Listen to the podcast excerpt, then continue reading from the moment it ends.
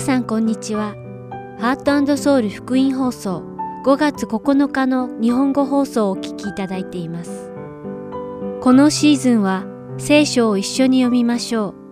う。アリゾナ、フィニックス、JIBC、ヤソ牧師によるグランドキャニオンの彼方からとクリスチャニーズ入門講座を13週にわたってお届けします。では、聖書を一緒に読みましょうをお聞きください。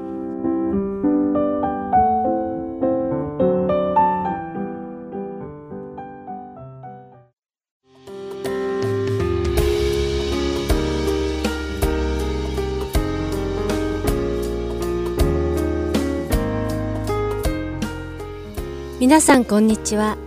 聖書を一緒に読みましょうのお時間です。お相手はダイヤモンド優子がお送りします。イエス様が天に昇られた後、精霊が弟子たちに臨み、教会が建てられました。神様は教会を祝福されたので、教会はどんどん成長していきました。イエス様を信じる人たちが日に日に増えていったのです。しかしある日、とても衝撃的な出来事が起こりました。アナニアとサッピラという夫婦が死んでしまったのです。ある人たちは、アナニアとサッピラが亡くなったのは、彼らが自分の土地を売ったお金を隠したからだと言います。しかしそれは事実ではありません。今日一緒にお読みする使徒の働き五章には、彼らが死んでしまった理由が明確に書かれています。使徒の働き五章四節で、ペテロは、アナニアは神様に嘘をついたので死んでしまったと言い、同じく九節では、アナニアの妻、サッピラに彼らが結託して主の御心を試みたと言っています。一体これはどういうことなのでしょうかでは、使徒の働き4章32節から5章11節までを簡単に要約しましょう。教会が建てられ、イエス様を信じた人は一心になって信仰生活を送っていました。彼らは喜びに包まれていました。また彼らは自分たちの持っているものをすべて共有し、自分の持ち物を自分のものだと主張する者はいませんでした。土地や家を持っていた者はそれらを売っては必要としている人に分けていました。そしてその中の一人にバルナバという人がいました。実はこのバルナバという名前は実名ではなくニックネームでした。バルナバの実の名前はヨセフでしたが、彼が困っている人を助けては慰めていたことから、慰めの子という意味のバルナバと呼ばれていたのです。当時はバルナバのように多くの人が土地や家を売ってはお互いに助け合っていました。しかし誰もそうしろと言われたからそうしたのではありません。彼らはみんな自分から進んでそのようにしていました。そこである日、誰もアナニアたちに土地を売るように促すことをしなかったのに、アナニアとサッピラ夫婦は土地を売りました。そして彼らは土地売買による所得を一部自分たちの懐に取っておきながら、それをまるで全額寄付しているかのように兄弟の前で振る舞ったのです。それを見たペテロは、使徒の働き五章三節でアナニアたちがサタンに心を奪われたと表現しています。そして続く四節でペテロは、それはもともとあなたのものであり、売ってからもあなたの自由になったのではないか。なぜこのようなことを企んだのか。あなたは人を欺いたのではなく、神を欺いたのだ。とも言っています。そうなのです。ペテロが言うように、アナニアの土地はアナニアのものだったので、土地を売った所得は誰のものでもないアナニアのものです。つまり、アナニアは土地を売った代金を寄付しないで自分の好きに使ってもよかったのです。しかし、全財産を全額寄付したバルナバのように、自分も人から褒められたいと考えたアナニアは、土地を売った所得を自分のために取っておきながら、全額寄付したように装い、人々から賞賛を受けようと目論んだのです。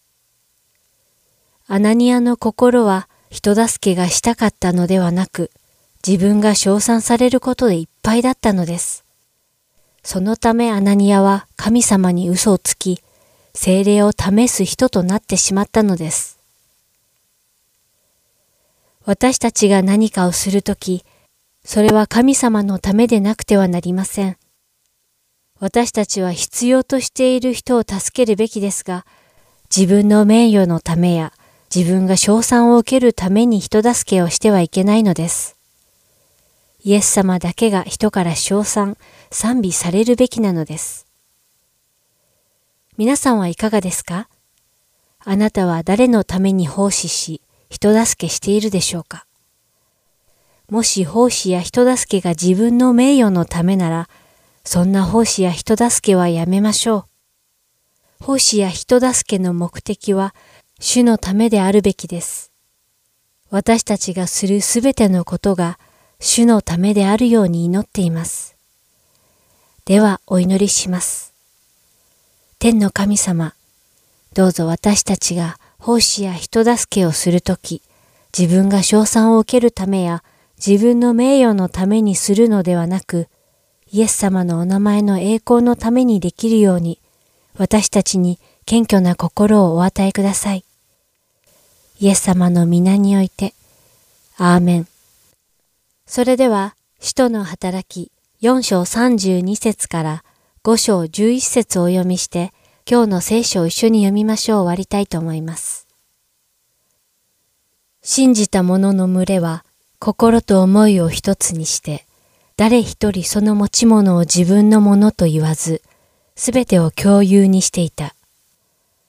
人たちは、主イエスの復活を非常に力強く明かしし、大きな恵みがそのすべてのものの上にあった。彼らの中には一人も乏しいものがなかった。辞書や家を持っている者はそれを売り、代金を携えてきて、人たちの足元に置き、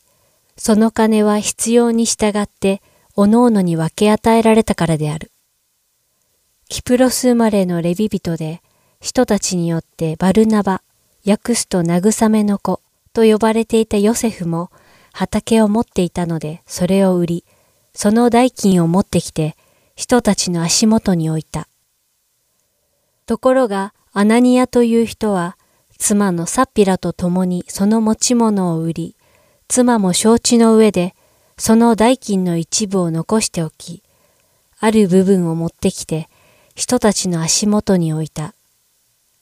そこでペテロがこう言った。アナニア、どうしてあなたはサタンに心を奪われ、精霊を欺いて、辞書の代金の一部を自分のために残しておいたのか。それはもともとあなたのものであり、売ってからもあなたの自由になったのではないか。なぜこのようなことを企んだのか。あなたは人を欺いたのではなく、神を欺いたのだ。アナニアはこの言葉を聞くと、倒れて息が絶えた。そしてこれを聞いたすべての人に非常な恐れが生じた。青年たちは立って彼を包み、運び出して葬った。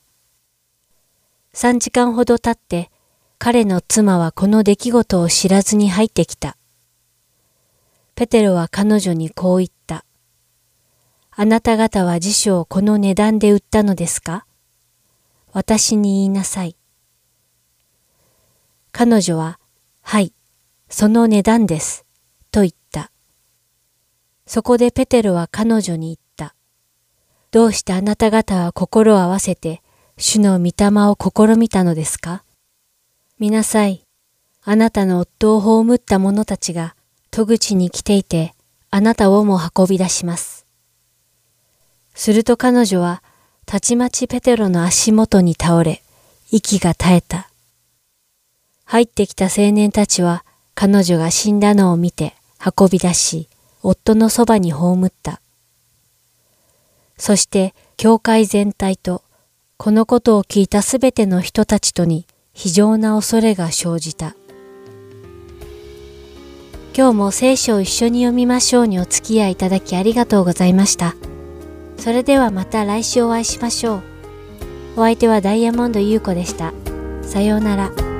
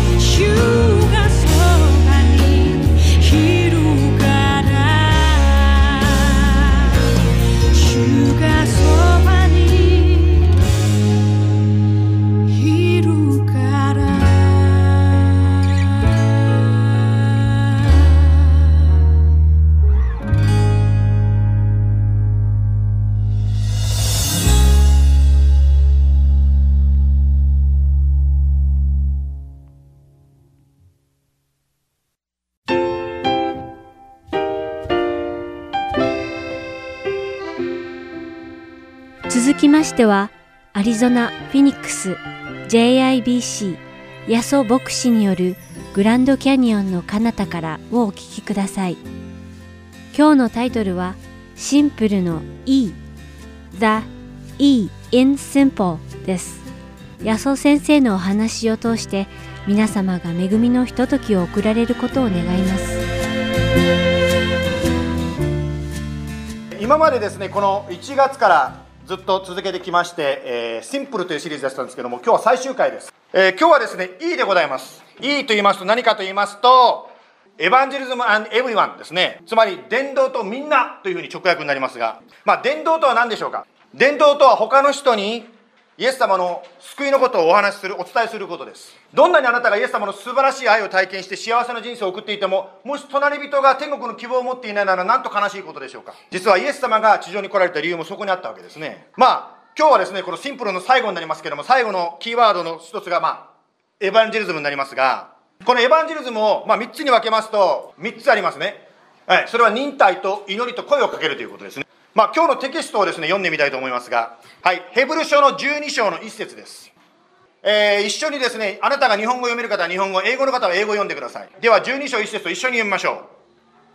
う。 One, two, three。このように多くの証人たちが雲のように私たちを取り巻いているのですから私たちも一切の重荷とまつわりつく罪とを捨てて私たちの前に置かれている競争を忍耐を持って走り続けようではありませんかまあ、ここでですね、一番最初に、このように多くの証人たちとたちがというふうに書いてありますね。まあ、証人とは何でしょうか？証人とは実際に体験した人たちのことを言います。あの、このポ、あの、フェニックスエリアにですね、石川さんという方がいらっしゃいます。石川さんは長い間寿司シェフとかですね、またはラーメン屋とかですね、いろんなことをですね、この地区でやってこられました。まあ、その中でですね、彼はもちろん神様を信じてなくて、まあ、無神論者だと本人は言っておりました。ところがですね、まあ、病気になりまして、その痛みでですね、お医者さんに行ったんですけど、どうしても薬でお医者さんに治らない。ところがですね、奥さんがですね、あの、韓国人なんですけども、奥さんが韓国語の教会に彼を連れて行ってくれたんですね。まあ普通無神論者ですからそういうふうに教会行けったら普通ノーと言うと思うんですけど、あんまりにも痛いのでですね、教会に行けば祈ってくれるというので、まあその教会に行ったわけです。そしてクリスチャンたちが祈ったら、なんとその痛みが消えてしまったというんですね。それを体験した時に、あ、この死は本物だと言って、石川さんはクリスチャンになりました。ところがですね、まあ、それからしばらく経って、まあ、ちょっと今、気温がね、下がってきたせいもあるんでしょうか、また痛みが戻ってきちゃったそうです。そしてですね、あの、痛みがまた出てきてです、痛い痛いとこう言うようになりました。先週のですね、火曜日の集会に彼が痛い痛いと言いながら来られました。その中でですね、こういう学びがありました。祈りについての学びでした。祈る時に、私たち人間が祈る前から、ああ、イエス様でも無理でしょうなんて思って祈ったら聞かれませんよ。イエス様が祈るか、祈りを聞くかどうか、イエス様が決めるんですから、とにかく祈ってみましょうという、そういうことを学びました。そしてみんなで祈りました。そして石川さんもですね、これが治ってゴルフに行けますようにと具体的に祈ってくれたんですね。そしたらですね、痛みが飛んでしまったそうです。まあ私のあの、フェイスブックね、見てる人はわかると思うんですけど、彼がですね、こうやって喜んで飛び跳ねてる姿がですね、フェイスブックに載ってるんですけど、おじいちゃんがですね、飛び跳ねて喜んでる姿ってなかなか見ないです。しかし、このようにですね、証人たちが雲のように取り巻いてると聖書は言っています。つまりイエス様というのは本当にいるんだ、本物なんだということを体験した人たちがいるんですね。そういう意味では人生というのは単純かもしれません。つまりイエス様が言ったことが本当だというふうに信じて生きる。それだけです。私たちはいろんなことでですね、考えて心配しますけども、ほとんどですね、悩んでですね、心配したことっていうのは起こらないことがたくさんあるわけですね。でも心配する。しかしその悩みがある時にですね、イエス様を信頼していけば、どれだけ私たちの人生が楽になるでしょう。また私たち人間は目先のことしか見えませんから、目先のことでですね、悪かったとか良かったとか決めてしまいますが、イエス様はその先を考えて、私たちのベストを考えて、私たちの人生を導いておられるんですね。まあ、石川さんの件に関しては私もわかりませんが、もしかしたら、石川さんが私たちこの JIBC が石川さんの癒しを見せてもらうためにもうまた痛みが戻ってきたのかもしれませんですから目先でですねすぐに良いことが起こらなくてもイエス様が言ってるんだからといってイエス様を信頼していくことができるならば私たちの人生はもっと楽にもっと幸せになるんではないでしょうか。忍耐が必要である。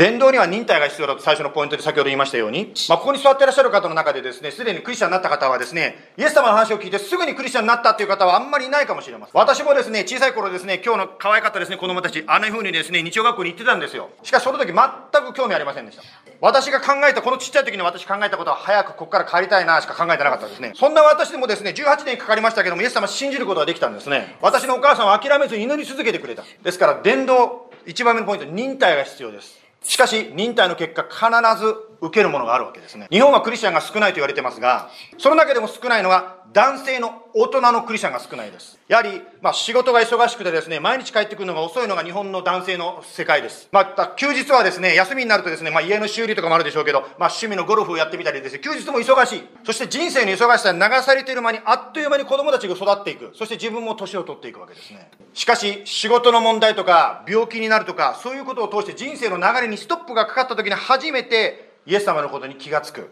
方が多いです。つまり人生にそういうストップがかからない限りはなかなかですね、そのイエス様の何だろうなんて考えることはできない。イエス様の時代もですね、一番イエス様を信じ信じにくかったタイプの人たちがいました。彼らはですね、まあ、男性であって、また働き盛りの方たちだったわけですけども、そして彼らはその上にお金も持っていました。つまり財産、金持ちだと言われていました。人生に何の不自由もない。そんな男たちのこと、男性たちのことをイエス様はこのようにおっしゃいました。マタイの福音書の19章の24節誠にあなた方に告げます。もう一度告げます。金持ちが神の国に入るよりも、ラクダが針の穴を通る方がもっと優しい。弟子たちがこれを聞くと大変驚いていった。それでは誰が救われることができるのでしょう。イエスは彼らをじっと見て言われた。それには人にはできないことです。しかし神にはどんなことでもできます。つまり大きなですね、動物のラクダがこんなちっちゃな針の穴に通ることができない。そのぐらいですね、金持ちが救われるのは難しいですよとイエス様おっしゃったんですね。しかし、できないって不可能だ、ほとんど不可能だと言った後にイエス様はここで何をしたと書いてますか？じっと見て、じっとこの弟子たちの顔を見て次のことを言ったそうです。そして何を言ったかというと、人間にはできないことですよ。しかし、神には何でもできるんですよとおっしゃいました。ですから私たちはそのできる神様に祈るわけですね。ですから伝道というアスペクトのその2つ、特徴の2つ目がその祈りということが入ってきます。祈る時に神様が働かれるわけです。私もですね、あの、全然イエス様に興味がないままですね、育ったわけですけども、しかしその中でですね、あることが起こりました。母がですね、私に一冊の本をくれたんですね。その本を読んでるうちにですね、なんかこう、キリスト教に興味を持つようになりました。ですから本当にですね、祈ってる中で、神様がその人の心に働き出すわけですね。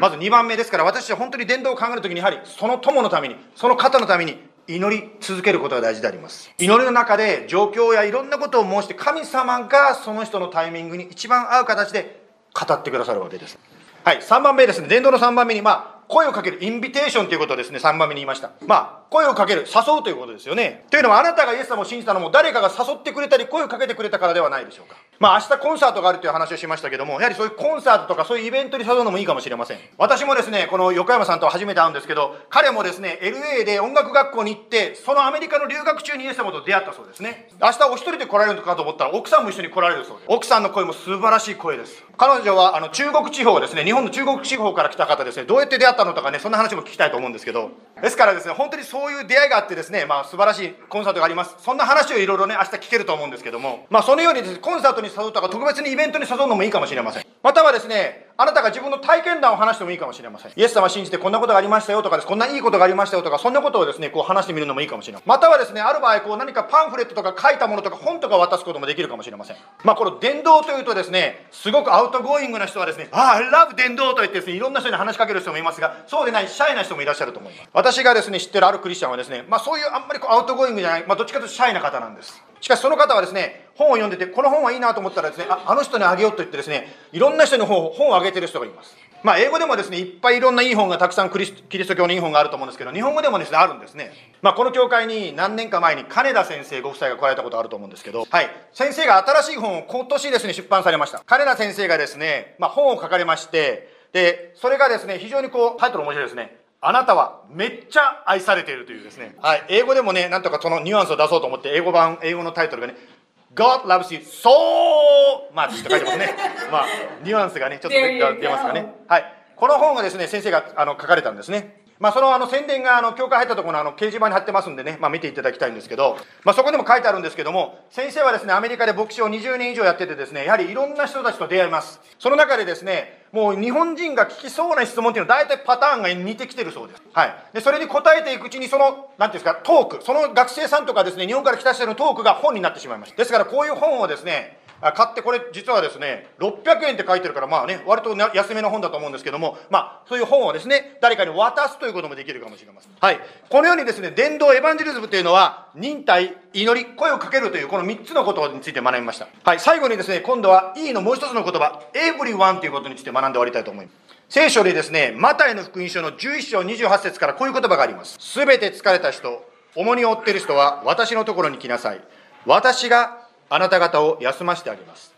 私は心優しくへりくだっているから、あなた方も私の首輝を追って私から学びなさい。そうすれば魂に安らぎが来ます。私の首輝は追いやすく、私の荷は軽いからです。まあ、一番最後にですね、私の、つまりイエス様の首輝は追いやすくイエス様の荷は軽いとおっしゃってますね。まあ私の家内は牧場で育ちましたから、首輝というと何か分かりやすいと思うんですけども、私さっぱり分からないので、まあちょっと写真出るかな？はい、こんな感じです、首輝というのはですね。はい、2匹の動物がこう繋がって、後ろにあるものを引っ張っていくという、これを首輝というそうです。つまり、イエス様とあなたが、あなたの人生の重荷をこう引っ張っていくっていると、そんな感じのイメージでしょうか？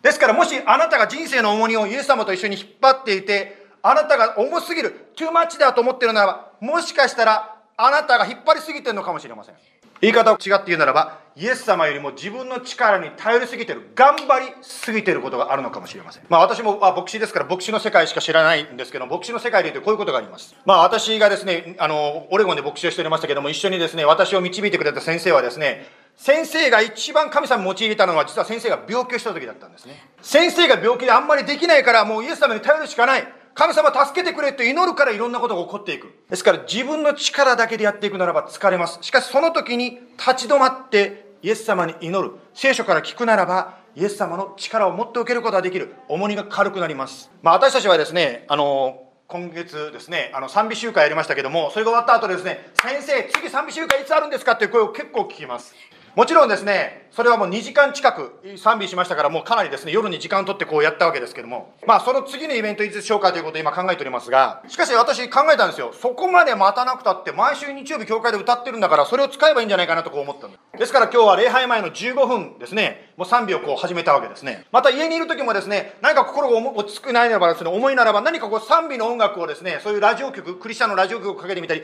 YouTube で聞いてみたりですね、そういうことを聞くことができます。賛美とはイエス様と心を合わせるという意味があります。つまり、イエス様のその温かい心、その本当にイエス様のその優しい心とあなたの心がだんだん溶け合っていくという、そこで賛美に力があります。まあ、この賛美集会の素晴らしさを言うならばですね、賛美集会というのは本当に私もですね、後でもう一回、あの、そのビデオをですね、120分のビデオを見て気づいたんですが、113分のあたりからこう変わってきてるんですね。113分ぐらいから皆さんがですね、こうやって賛美し始めてるんですね、手を挙げて。別に手を挙げたからいいとか下げたから良くないとか、そういう意味で私言ってるんではなくて、まあ普通手を挙げて賛美する人も手を挙げられない日もあるかもしれません。しかし113分ですね、イエス様の心に触れているうちに、だんだんですね、日常生活のその痛みとかですね、思いがだんだんだんだんイエス様によって癒されて、溶かされていって、手がこう上がるようになってくる。まあそのようにですね、賛美というのは私たちが日常生活の中で、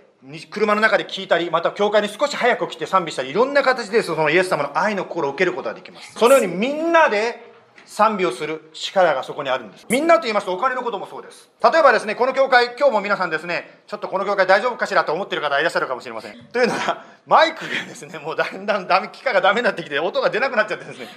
まあ、教会の予算の話をちょっとしますと、教会の予算っていうのは一人一人の10分の1献金によって教会の運営が成り立ってるわけです。今日初めての方、クリスチャンじゃない方はですね、あの、あなたのこと言ってんじゃないですから、クリスチャンじゃない方は気にしないで聞いてくださいね、このことは。しかしですね、まあ、教会の予算っていうのは本当にクリスチャンの人たちがですね、神様に喜んで収入の10分の1を捧げるという、この10分の1献金によって成り立っています。ですから、もし教会でお金が必要になったらどうしたらいいんですか？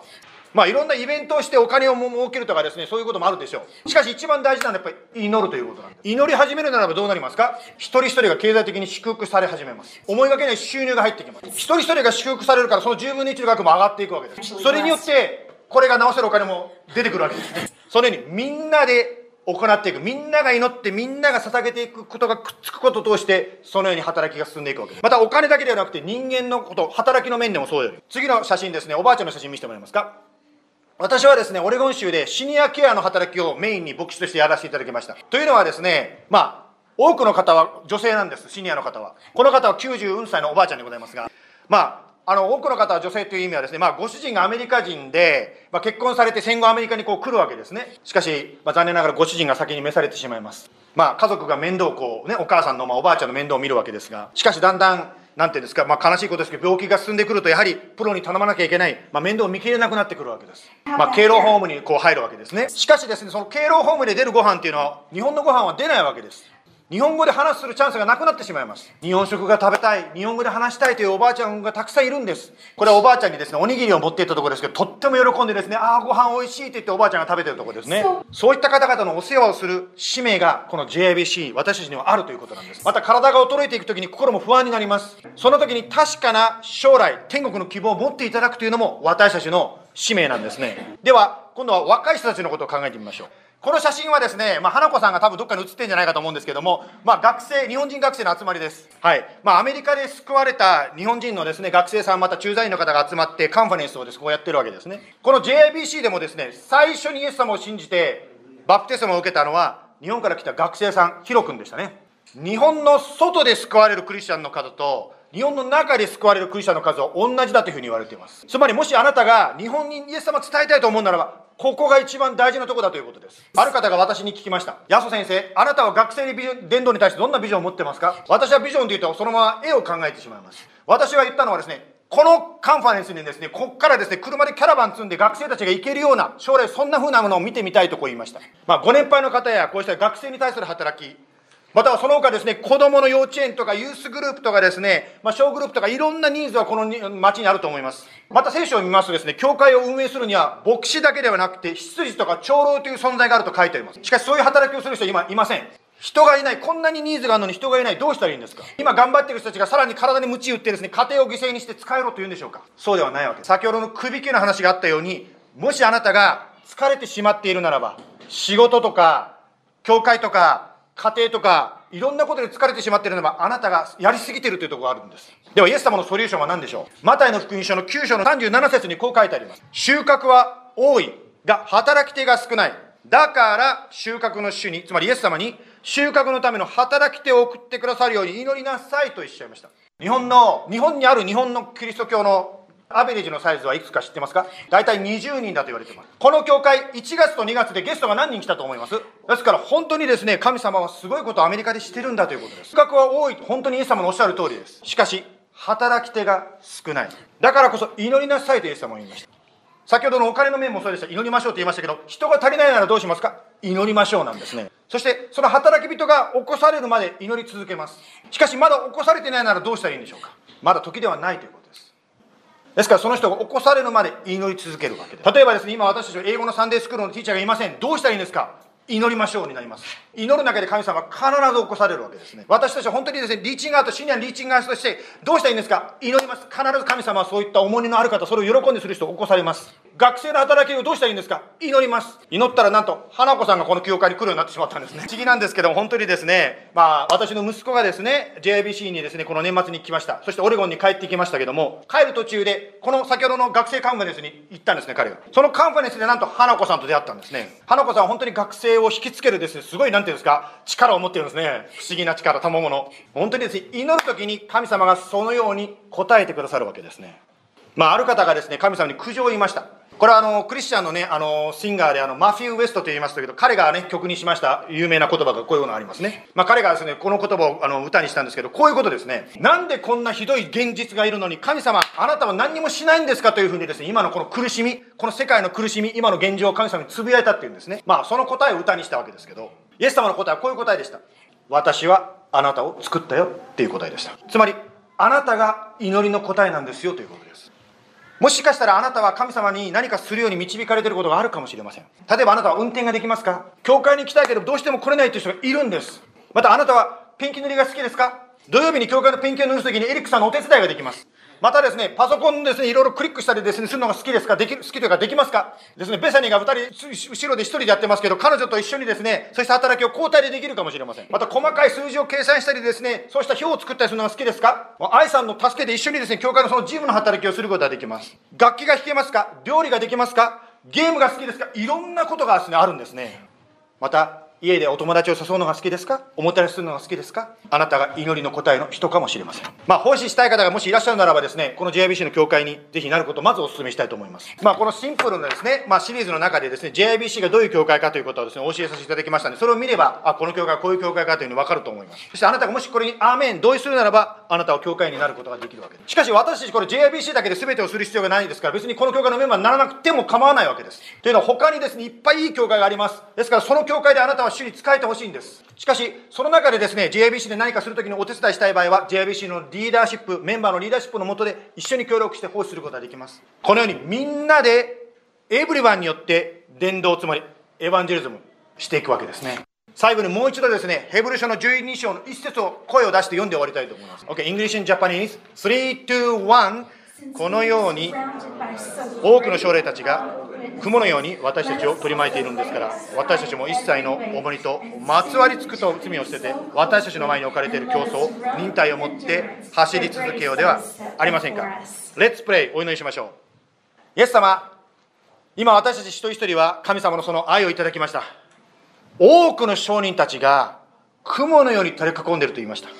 それはもちろん今生きている人だけではことを指しているんではありません。すでに先に天国に帰った人たちの子供を指しています。今日紹介させていただいたオレゴンのおばあちゃんのおにぎりを食べてるおばあちゃんの写真がありました。このおばあちゃんも何年か前でしょうか亡くなって天国に帰っていきました。おばあちゃんは敬老保護に最初に入れられた時に本当に悲しみました。家族に捨てられたと言ってました。もう教会のみんなが訪問しておばあちゃん大丈夫？と励ましてましたが本当におばあちゃん落ち込んでいました。しかしおばあちゃんはある時から顔つきが変わったんです。あ輝き始めました。おばあちゃんにルームメイトが与えられたからです。おばあちゃんは90代でしたがルームメイトは70代でした。その若いおばあちゃんのお世話を始めたんです。相手が英語日本語がわからないのにもう日本語で一生懸命そのおばあちゃんに話しかけて70代のそのおばあちゃんの世話をし始めたんです。私にはやることがある。とそのおばあちゃん90代のおばあちゃんが気づいて本当に生き生きとその方に仕えイエス様に仕えそして天国に帰っていかれました。私たち一人一人にもあなたができるものを与えてくださいました。今日もらいましたように無理に首輝を引っ張ってイエス様を引っ張っていくことはしませんがしかしイエス様と共に本当にみんなで分かち合ってできることをしていきたいと思います。どうぞ今日来られたお一人一人の上に豊かなあなたの守り豊かな祝福が今週週間ありますように。イエス様の名前によって感謝してお願いいたします。アーメン。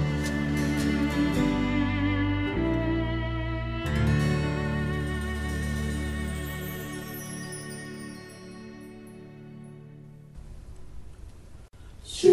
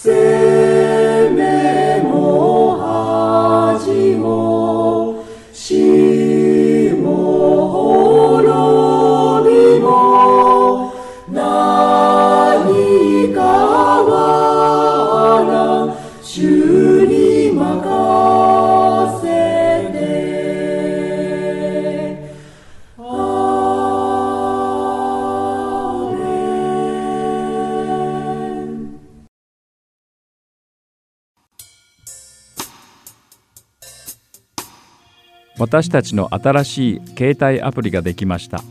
どうぞハートソウルゴスペルミニストリーズのアプリをプレイストアまたはアップストアからダウンロードしてください。今週のプログラムや過去のプログラムを聞くことができます。Android 携帯や iPhone でハートソウルまたはアルファベットで HSGM と検索してください。ご質問がありましたら電話または E メールでご連絡ください。電話番号は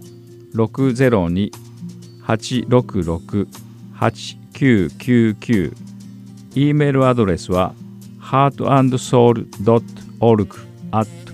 gmail.com です。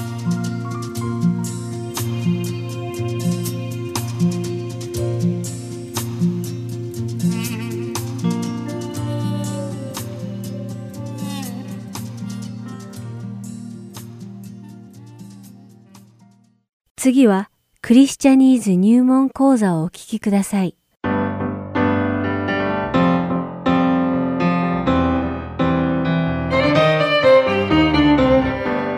皆さんこんにちは。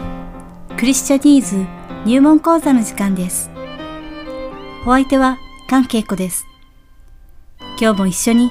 クリスチャンが使う独自の用語について学んでいきましょう。さて、ルカの福音書第15章には、いなくなった羊、亡くした銀貨、そして宝刀息子の例え話が出てきます。この例え話の中で羊飼いはいなくなった羊を熱心に探し、女性は亡くしたたった一枚の銀貨を見つけるために家中をくまなく探します。また、宝刀息子の父親は自分の元を去ってしまった息子が帰ってくるのを心待ちにしているのです。彼らは亡くしてしまったものが見つかって自分の元に帰ってきたとき、とても喜びます。実は、この三つの例え話はすべて、失われた罪人がイエス様によって見つけていただいた時のことを表しているのです。この例え話を読むと、罪人たちがイエス様に立ち返るとき、どんなに主が喜ばれるのかがよくわかるのではないでしょうか。実は私がこの三つの例え話を初めて読んだとき、いなくなった羊と宝刀息子の例え話には比較的簡単に共感できましたが、亡くした銀貨の話はあまりピンときませんでした。皆さんはいかがですか？それは後々私がこの銀貨の持つ深い意味を理解していないからということが分かりました。というわけで、今回はこの例え話に出てくる銀貨についてお話ししようと思います。日本語の聖書では単に銀貨とだけ表現されていますが、聖書原書では古代ギリシャの貨幣であるドラクマと表現されています。イエス様の時代、1ドラクマはおよそ1日の労働賃金でローマのデナリとほぼ同じぐらいの価値があったようです。そして、このドラクマ銀貨には、王様の胸像や長生きで知られるフクロウやカメなどの動物が刻印されていました。これは当時の人々が持っていた裕福で健康に生きたいという願いを表しているようです。しかし、この時代はローマの貨幣であるデナリの方がギリシャ貨幣のドラクマよりもはるかに使用頻度が高かったようです。そのためか、このドラクマ銀貨という言葉は全聖書を通してルカの福音書でたったの二度しか使われておらず、それ以外には全くどこにも登場しないのです。では、ここで聖書を開いて、ルカの福音書第15章の8節から9節を一緒に読んでみましょう。そこには、また女の人が銀貨を10枚持っていて、もしその1枚をなくしたら、明かりをつけ、家を吐いて、見つけるまで念入りに探さないでしょうか。見つけたら、友達や近所の女たちを呼び集めて、なくした銀貨を見つけましたから、一緒に喜んでください。と言うでしょう。とあります。このくだりの中で何かおかしいと感じた部分はありませんか？この女性は銀貨を一枚なくしました。そしてそれは一日分の労働賃金と同等の価値がありました。当時の人々は貯蓄などせずにもらったお金をすべて使い切ってしまう、その日暮らしの生活が普通でした。ですから、そんな生活の中では、一日の賃金はとても貴重だったのです。それはわかります。でも、たとえそのなくした銀貨にどんなに価値があったとしても、それが見つかったからといって一緒に喜んでもらうために近所の人や友達を呼ぶものなのでしょうか。きっとこれには何か深いわけがあるに違いないとは思いませんか？実はその通りなのです。イエス様が地上におられた時代のイスラエルでは結婚するとき、新郎は神父にある贈り物をしました。それはすべて違った絵柄が刻印されたドラクマ銀貨10枚でした。それを神父に結婚のお祝いとして渡すのが習わしだったのです。そしてその10枚のドラクマ銀貨には神様が用意してくださった大事な伴侶として新郎が神父だけを愛するという意味が込められていたのです。そうなのです。ドラクマ銀貨は新郎が神父を愛しているという証であり、10枚揃ってこそ価値があるものだったのです。ですから妻は夫からもらったその10枚のドラクマ銀貨をとても大切にしていました。ある聖書学者によれば、妻たちはこの10枚のドラクマ銀貨を髪飾りにしたり、首飾りにしたりして、寝る時も肌身離さず持っていたそうなのです。そして破産してすべての持ち物が競売にかけられたとしても、この10枚のドラクマ銀貨だけは例外として競売にはかけられずに所持が許されていたというのですから、よほど金銭には変え難い価値があったということになるでしょう。このようにこの10枚揃ったドラクマ銀貨は女性たちにとっては単なる花嫁料としての贈り物ではなかったのです。そういうわけで、この女性はわざわざランプに火を灯しては、家中をほうきで吐いて、なくした一枚を必死で探したのです。そしてそれを見つけたときは、近所の人や友人を呼んでお祝いをするほど喜んだという、この例え話も、この10枚の泥駒銀貨が持つ背景情報を知ることで納得がいきます。この例え話を通してイエス様はこの女性が一心不乱になくしたコインを探すように神様も迷える魂を本当に熱心な心で探してくださるということを教えておられます。私たち罪人が神様のもとに立ち返るまでの間、ずっと待っていてくださった神様のこの深い愛に感動します。神様の私たちに対する深い愛に感謝し、賛美を捧げましょう。それではまた次回、クリスチャニーズ入門講座でお会いしましょう。お相手は関係子でした。さようなら。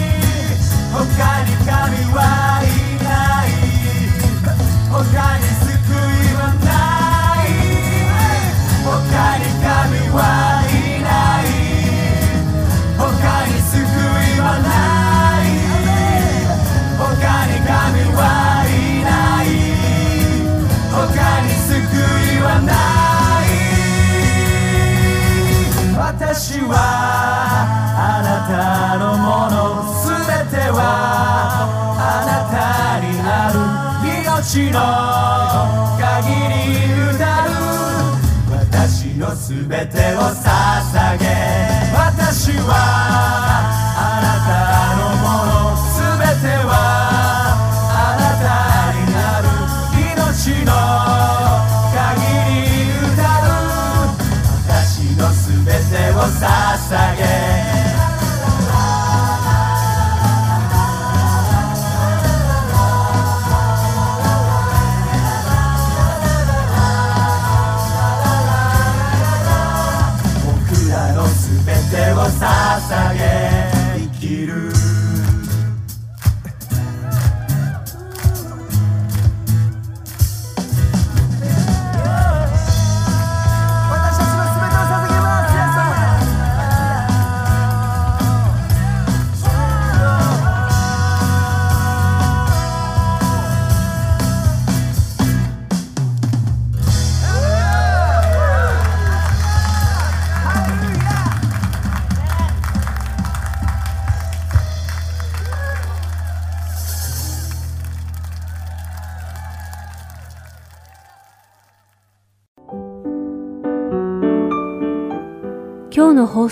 かがでしたか？